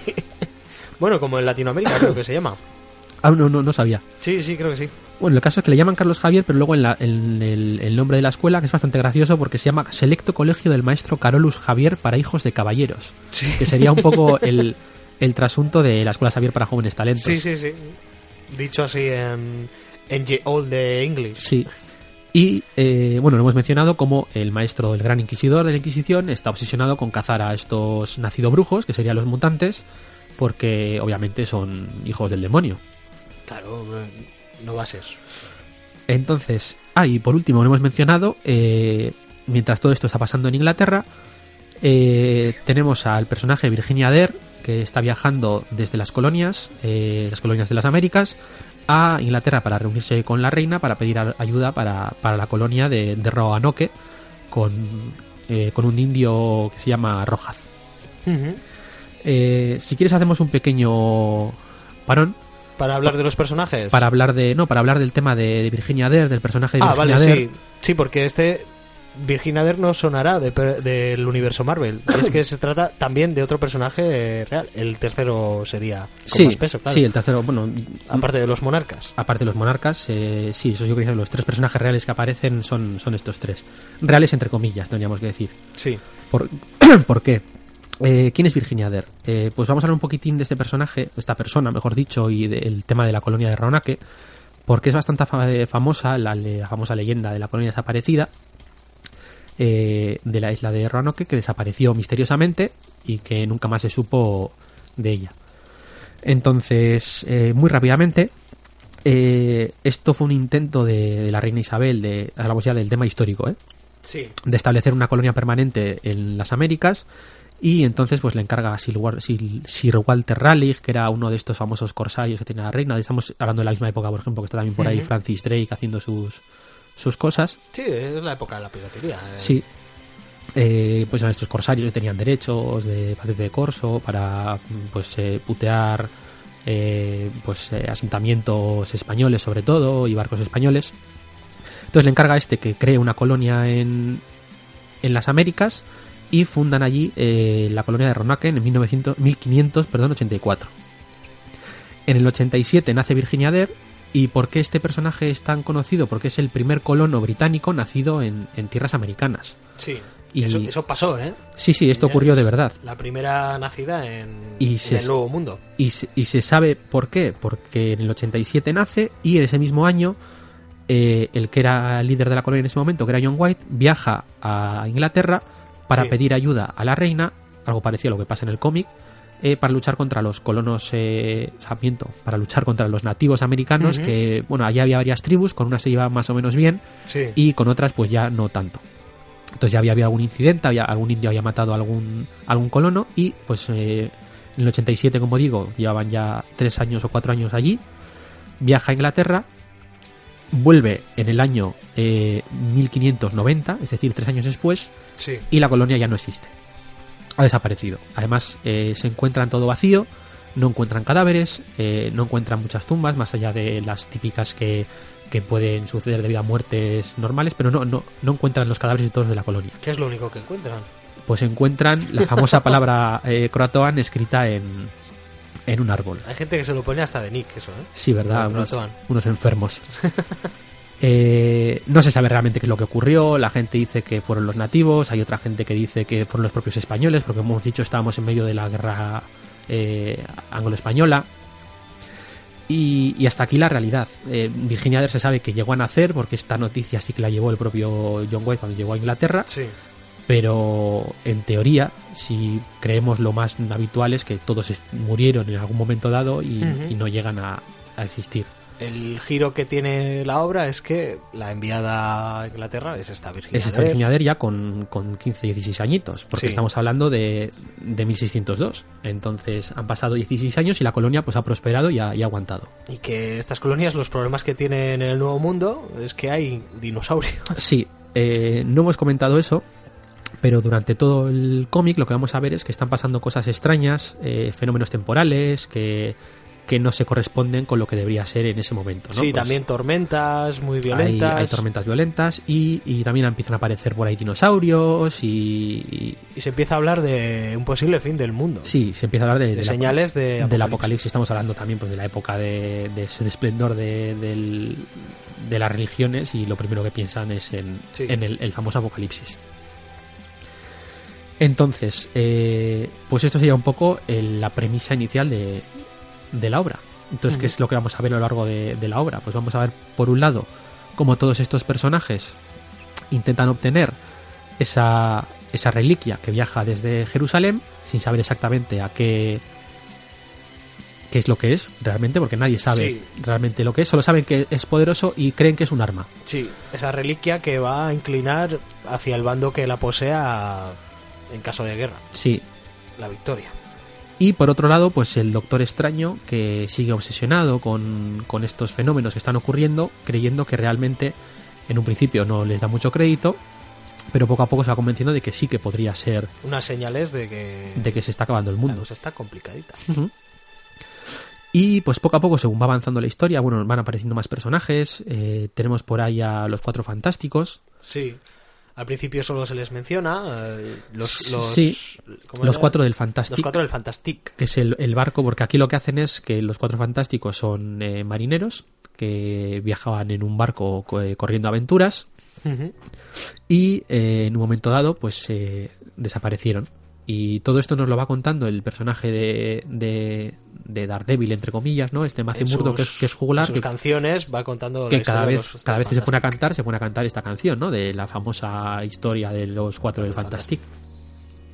Tenemos también a, por ahí a, a la, a la viuda negra, entre comillas también, ¿no? Sí, que que es pues eh, una amiga de, de Matt Murdock y que le ayuda un poco y una agente de inteligencia, espía. sí una especie de espía parecido bueno es que aquí se llega a utilizar la palabra espía Sí, ¿no? ¿no? Eh, tanto con ella como con sobre todo con Nick Furia que, que es el espía de, de la, reina.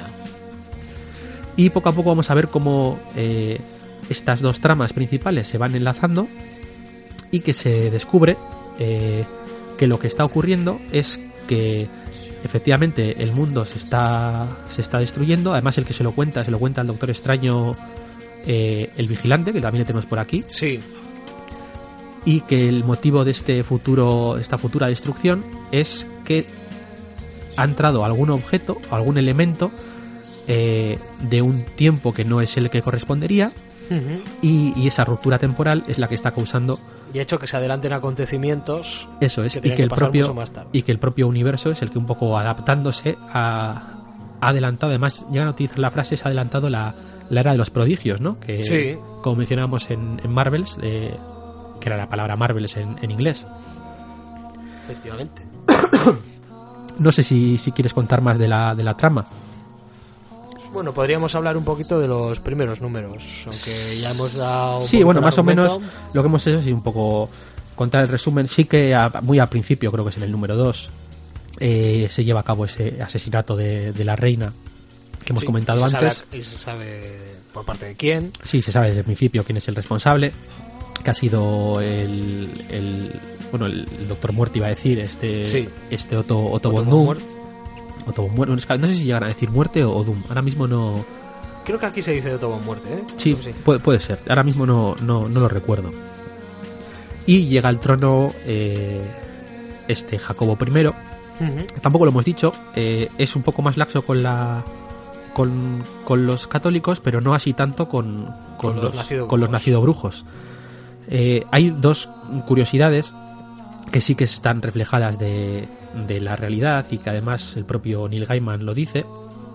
Y es por un lado que este personaje está un poco obsesionado con la brujería y de hecho llegó a escribir un libro sobre brujería y, y bueno, pues como Neil Gaiman coge ese, ese odio a la brujería, ese miedo a la brujería, por así decirlo, para convertirlo en un odio a, a los mutantes o a los nacido brujos que aparecen, que aparecen en el cómic. Y por otro lado, eh, hay un par de momentos en el cómic en el que se nos llega a insinuar que este personaje es, es gay. Sí, Cada sí, vez que- cada vez que viene Pietro Sí, le, le dice cositas y le pone ojitos. y le ofrece condados y Sí, cosas. y cosas así. Eh, esto también está basado en la realidad, pero claro, ya no, no es Es un guiño más a la realidad. Sí, es un guiño más de la realidad, pero tampoco es, eh, digamos, eh, 100% seguro. Es decir, eh, había rumores en la época y muchos historiadores piensan que efectivamente que sí que, que era homosexual, pero no hay otros que dicen que no. Esto es como, como siempre. Estamos hablando de hace 400 años y pues bueno, no se sabe si realmente los rumores eran ciertos o se hacían para un poco para criticarle. Y pero bueno, ya que está ahí, pues eh, Neil Gaiman lo, lo utiliza. Sí, bueno, y enriquece al personaje y, y las relaciones con este emisario de Enrique. Sí, del el Inquisidor, que se llama Enrique. Y las configuraciones que están teniendo entre ellos dos.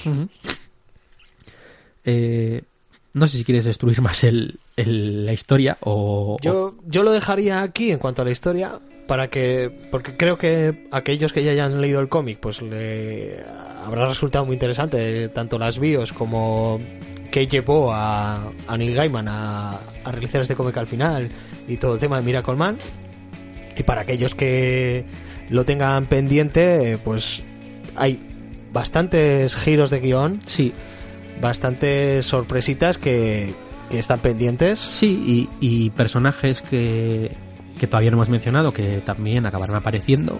Sí. Y, y personajes que son una cosa y que parecen otra, ¿no? El propio Neil Gaiman se encarga desde un principio de que hay varios personajes que nos lo presenta como como personajes que igual no reconocemos del universo del universo Marvel tradicional. Sí, porque hay, hay un tal Banner por ahí. Sí, hay un tal Banner, que además luego sí que veremos cositas relacionadas con él. Y bueno, y otros personajes que directamente no se nos menciona el nombre o, o se nos dice un nombre y luego tiene otro. Y, y que luego son personajes del, del universo del universo Marvel, ¿no?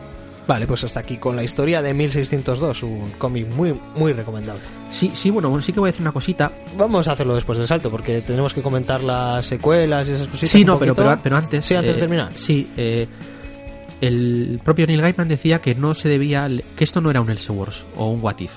Eh, que es un cómic que, que está, digamos, metido dentro de lo que sería el universo Marvel tradicional. sí. Eh, que no se lea pensando que se está leyendo un What If, porque no es el caso. No es lo que ni lo que él pretendía, ni, ni lo que realmente él dice que es la obra. Entonces, esto, como lo dice el propio Neil Gaiman, sí que me parece interesante comentarlo. Bueno, aquí podríamos hablar un poquito del tema de las tierras. Sí, bueno, aprovechando ya que tenemos un poquín de tiempo, Sí, sí, hoy vamos bastante bien de tiempo. miedo, miedo me da, ¿eh? Sí, sí. Entonces, en el caso de, bueno, el, el tema de las tierras, eh, recordamos que el- pues Marvel es un, es un multiverso. Eso es. Y, Y- en vez de ser un what if, un easy, pues Sí, hay, hay historias que abren un mundo más. Sí, a cada, a cada. Podemos decir que hay un mundo que es el de las películas, por ejemplo. Sí, de hecho tiene, no me sé el número, pero, pero tiene, tiene, El universo Marvel tradicional es la Tierra 616. sí, el Van universo números. suelen tener números. Es un Alguno- multiverso. de vez en cuando creo que hay alguno que le pone también alguna letra o así. Seguramente, si hay un videojuego, a ese le otorgarán otro mundo, Sí. vamos a decir. Aclarar unas, unas cositas. Eh, respecto al- a los nombres, eh, no siempre son oficiales. Eh, hay veces que, que el- este universo tiene un nombre, pero es un nombre que sea, sobre todo el tema del no fan, etcétera, en las wikis no oficiales de Marvel, Sí. se le suele poner un nombre a prácticamente todo. Es un poco el que trasciende y, y no necesariamente es oficial, por así decirlo. Sí. Entonces, en el caso de la Tierra clásica, por así decirlo, porque además siempre el universo siempre es Tierra algo Sí. o, o universo algo, entonces sería el caso del, del universo tradicional, sería el, el 616. Este concepto se inventó Alan Moore en el cómic de Capitán Britannia. Ujú. Por el cómic de Capitán Britannia, pues se supone que los Que capitanes ahí lo Britannia. tenemos en la estantería para... Sí, esto bueno ¿Lo lo, está comenta- saludando? lo comentaremos más a fondo si cuando tra- bueno si no cuando traigamos este cómic. Sí, sí, este, este seguro que sí. Entonces este número, este nombre se lo da el propio Alan Moore en Creo, este creo cómic. que es un buen cómic para explicar bien, bien, bien ya el tema de las tierras cuando traigamos Capitán Britannia. Pero Sí, hoy sí. os vamos a explicar un poquito de qué va este Sí. concepto.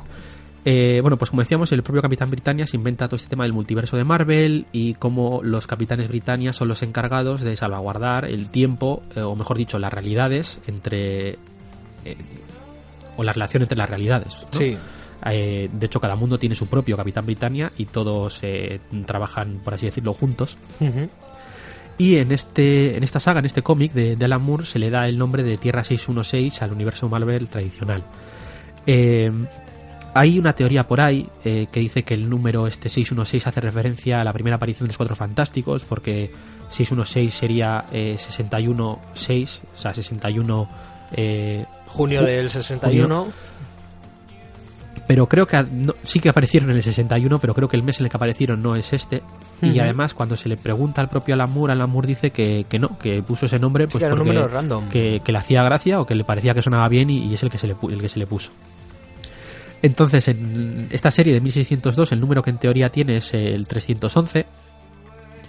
Y, y luego aparecerá otra por ahí también, con otro número que sería el 340. Vamos a dejarlo ahí, no vamos a hablar más del tema. Vale. Y, y como digo, cada tierra, cada what if, cada eh, serie que aparezca eh, de realidades alternativas o películas, eh, series o lo que sea, tiene su propio su propio número. Eh, o- mira, un sitio en el que se utilizó bastante bien esto también es en la serie de la saga de Spider-Verse de, Sí. de Spider-Man que se hace poquito. Sí, muy, muy reciente. Sí, es muy reciente, eh, que se juntan pues todos los Spider-Man de, de diferentes realidades para luchar contra Morlun, me parece que bueno, contra la familia de Morlun. Sí. Y, y hay un diálogo bastante curioso en uno de los números que, que están dos Spider-Man hablando entre ellos y, y le dice uno al otro que, jo, qué raro, si acabo de ver a, a un Spider-Man que tiene la cara del el pavo de la red social y otro contesta, sí, pues yo he visto a uno que salía, el de, que tenía la cara de, Si- el de que salía en Seabiscuit, o sea, haciendo referencia Sí, sí, sí. a Andrew Garfield y, a eh, Tobey Maguire. Como cada vez que se crea una realidad alternativa, pues eso es un mundo más eh, Sí. dentro de este multiverso. De hecho, estaba también el, el Spider-Man de la serie esta de los años 70 japonesa, Sí, imagen real. sí, sí.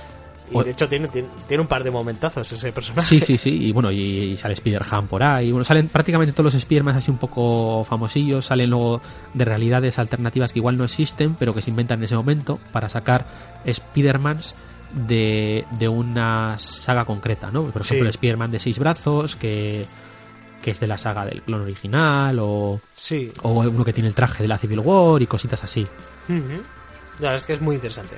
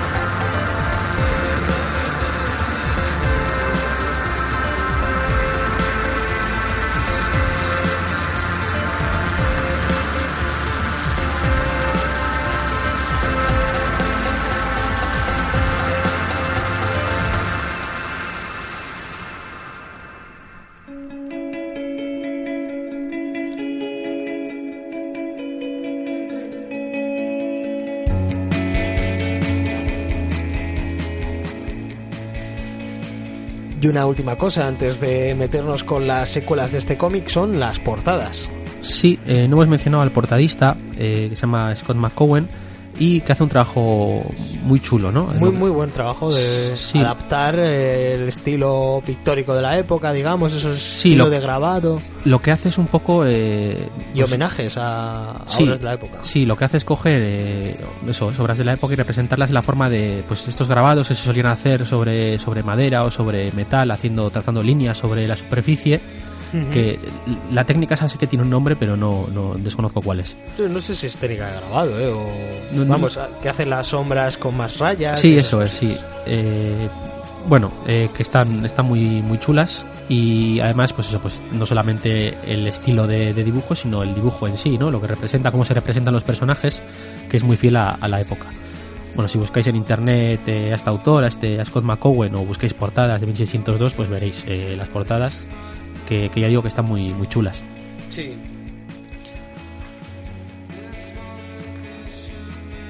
Scott McCowen. Sí, Scott McCowen. Este no te hemos la vio, pero bueno, si No. lo pasas por aquí ya le ya contaremos un poquito. Pues no sé si... Algo más sobre él. No sé si... No me suena haberle visto en más sitios, ¿eh? Sí, no, no, igual es, o solo hace portadas o igual es un artista gráfico. Sí, igual es un artista de estos gráficos que hace... Ya lo miraremos para una fe de ratas de un próximo programa o algo así. Sí, creo que va a ser una sección fija, me parece. La fe de ratas. Sí, sí. Ah, eso es normal. Eh, Pero eso por lo menos significa que escuchamos nuestro propio programa. A ver, a ver si la hemos liado. sí, algo es algo. Sí. Bueno, pues entonces eh, esto ya tiene una, algunas secuelas, ¿no? Eh, Sí. Nuevo Mundo, otra con, con Spider-Man, ¿no? Sí, esto tuvo varias secuelas eh, que se publicaron Claro, más- tuvo éxito, así que pues le hicieron alguna secuelilla. Sí, eh, o sea, quiero decir, no, no, no es un éxito respecto a premios. De hecho, si no hemos mencionado los premios es porque no, no obtuvo ninguno. Al Sí, lo que es la obra en sí, que, no. que yo sepa, de los gordos no tuvo ninguno, ni, ni nominaciones tan siquiera, ni Esner ni Harvey. No sé si aparte, yo seguro que se llevaría algún premio, porque premios de cómics hay un montón. Sí, Y- hay tantos que algo te cae. Sí.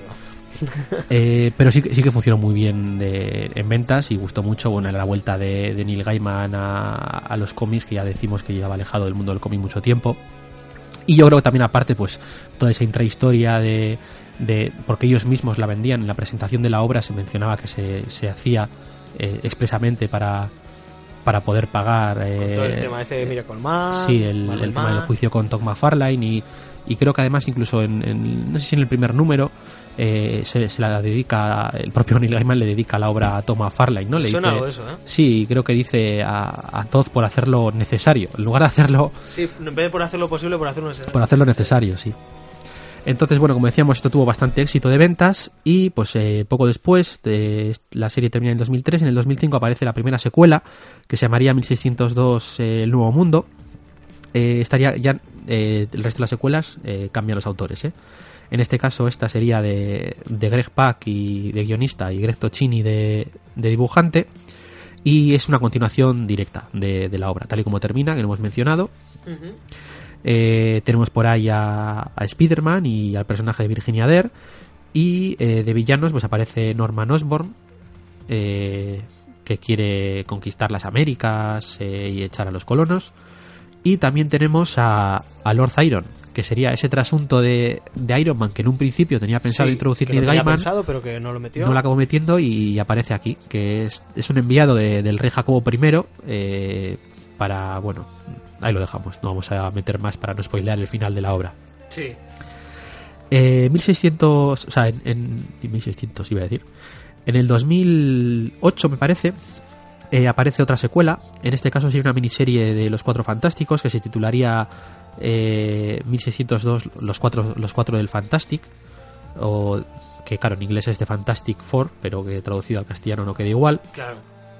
Eh, escrita por Peter David y dibujada por, por Pascal Alix. Y eh, es otra continuación, pero es en este caso centrada exclusivamente en, en estos cuatro fantásticos eh, que vuelven a Londres y, y bueno, vuelve a aparecer por aquí el von Muerte y, y pasan cosas. Y vamos a dejarlo ahí. Y una última secuela que aparece en el 2009, en este caso de, protagonizada por Spider-Man, 1602 Spider-Man, eh, escrita por Jeff Parker y con dibujo de Ramón Rosanas, en el que tenemos ya pues eh, Spider-Man de protagonista absoluto, Sí. otra vez con Virginia Dare, y eh, nos aparecen varias eh, reinterpretaciones de los villanos clásicos de, de Spider-Man, ¿no? Vuelve a aparecer otra vez Osborn, pero aparece también eh, Kings- eh, Kingpin, En el propio 1602 tenemos unos trasuntos del buitre. sí, tenemos unos trasuntillos del buitre, aunque no se llega a mencionar el nombre, pero es, es evidente. Se ve claramente. Y tenemos a Bullseye también por ahí dando vueltas. Si metes a Kingpin, pues metes a Bullseye. ¿Y qué tal son estas Bueno, eh, recomendables? Si te gusta mucho. yo creo que si te ha gustado el universo que presenta Gaiman, se les puede echar un ojo. Claro, es Eh, que Greg Pak a mí me gusta, pero claro, no todo. Sí, pero bueno, estas ya sí que son obras. A ver, la, la- la obra- vamos a decir. Sí, pero bueno, aparte el tema es que la obra original es una idea del propio Gaiman que dice voy a hacer esto y, y es una idea suya y la desarrolla como quiere. Esto ya son pues eh, obras de estudio, por así decirlo. ¿no? Sí. Es, es propia Marvel la que viendo el éxito les pide a estos autores que hagan una secuela y seguramente les pediría basándose en qué y metiendo qué personajes. Claro. Entonces, eh, no, la- hay un- no, no ha salido lo bueno todavía, ¿no? no, sigue sin saberlo ver, ¿no?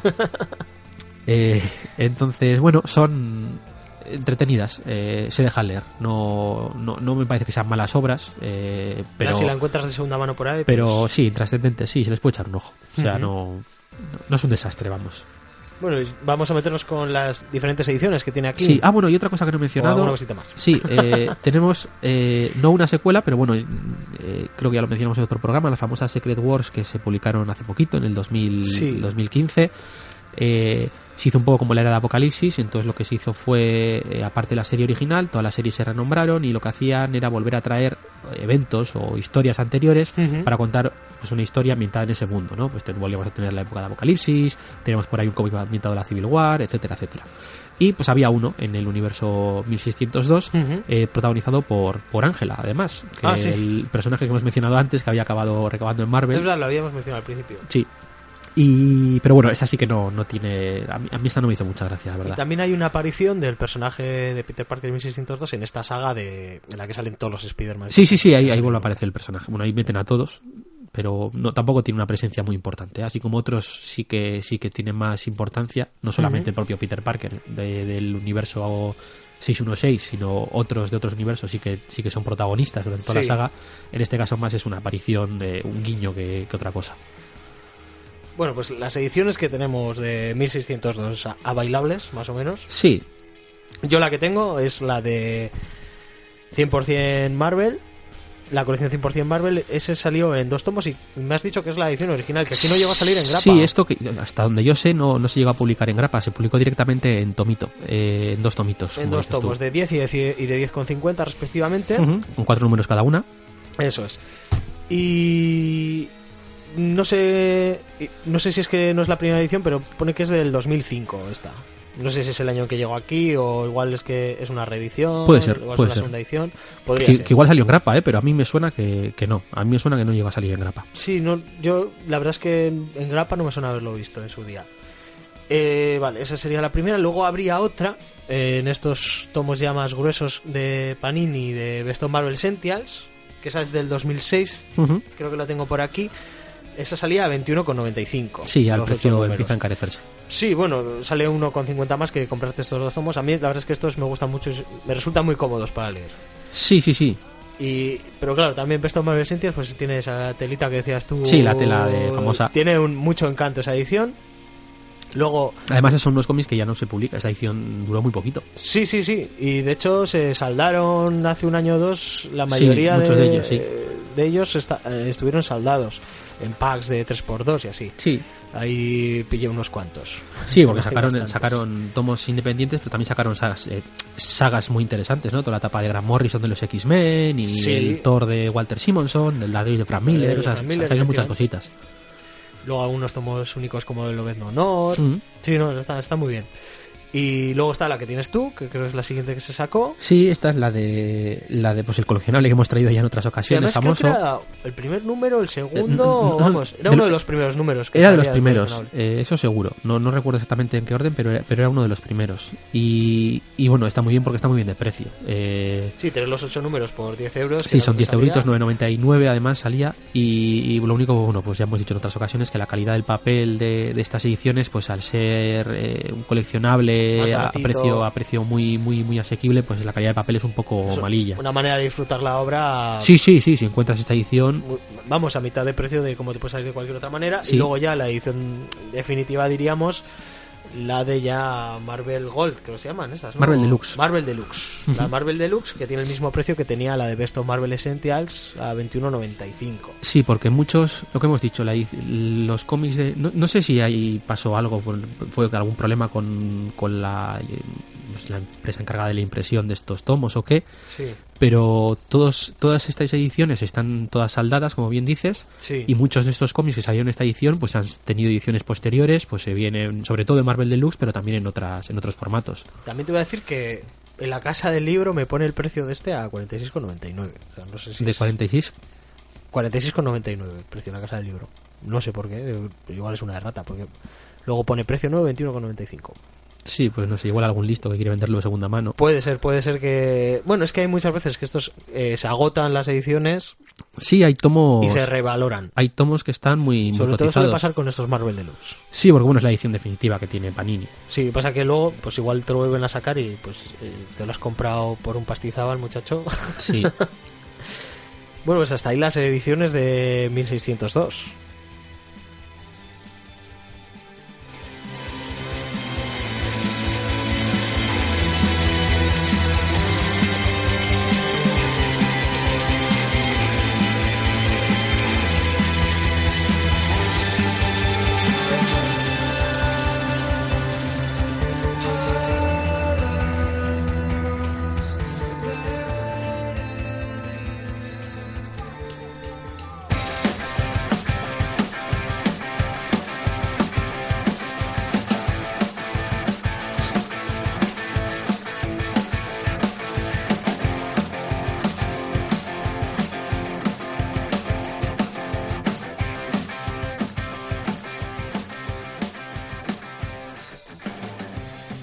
Recordamos que Marvelous es un podcast que se distribuye bajo licencia Creative Commons y que la música que utilizamos también está registrada como Creative Commons, y en este caso conseguida a través de la plataforma Jamendo.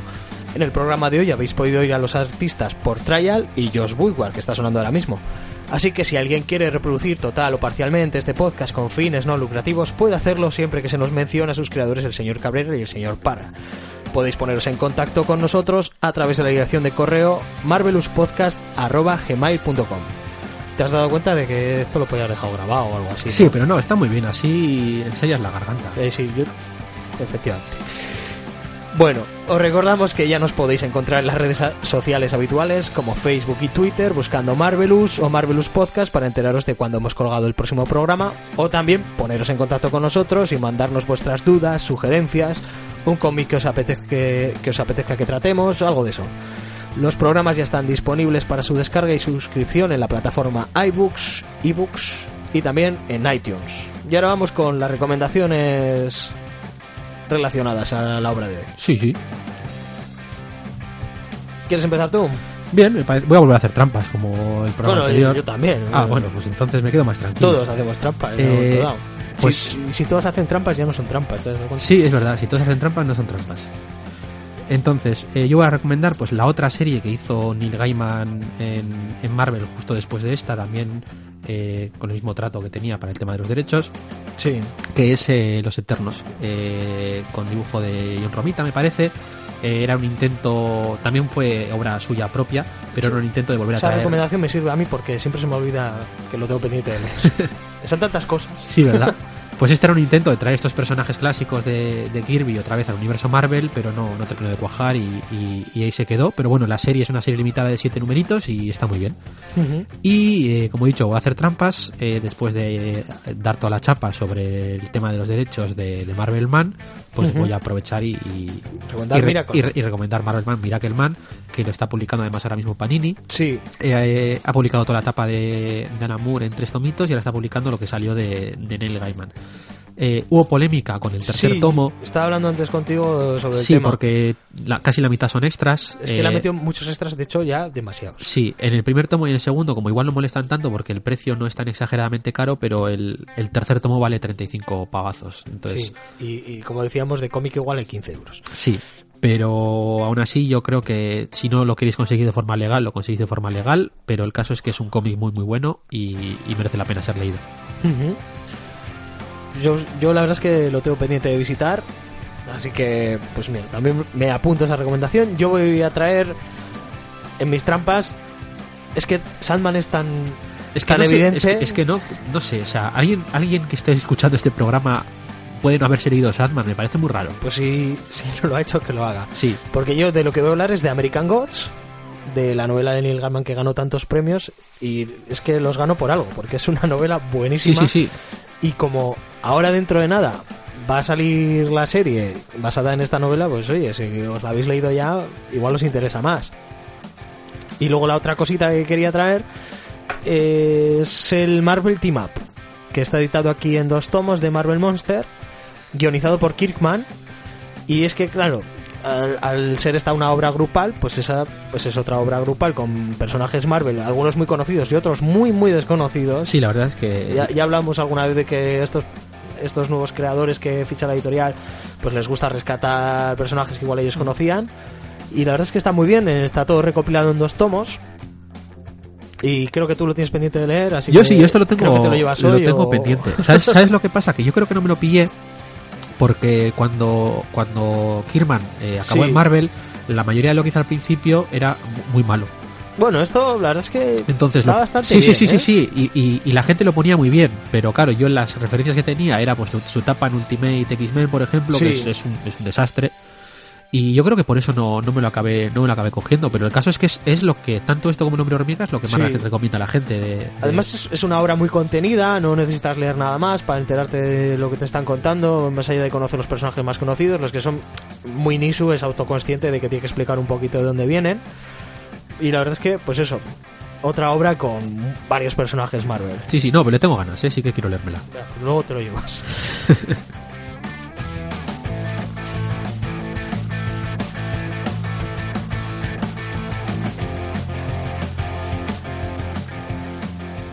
Nos despedimos hasta el próximo programa, en el que en principio queríamos hablar de la película de Doctor Extraño. Sí, Una versión con spoilers. Para aquellos que ya- también hayáis visto la película, sí. comentar un poco de curiosidades, de cosas que pasan, de temas de gemas y, y esas cositas. Y como puede ser un poquito escaso de duración, pues ya traeremos alguna cosita así curiosa de... Sí, porque, porque no, no, no tenemos intención de hacer un programa excesivamente extenso. Yo Sí, creo que hay de que otros. hablemos de toda la, de la vida del director, de la vida de Benedict Cumberbatch, no, Hay- vamos a hablar un poquito de lo que nos, nos ha gustado, de lo que no. Yo creo que es un tema que se ha tratado mucho en otros podcasts. Sí, y, es que si queréis muy, muy bien. escuchar eso, pues ya está tratado por ahí, por eso. Entonces vamos a dar una pequeña opinión brevemente y, Sí. y ya está. ahí. alguna recomendación al respective y esas cositas. Pues nos vemos en el próximo programa, más bien nos oímos. Hasta la próxima. Adiós.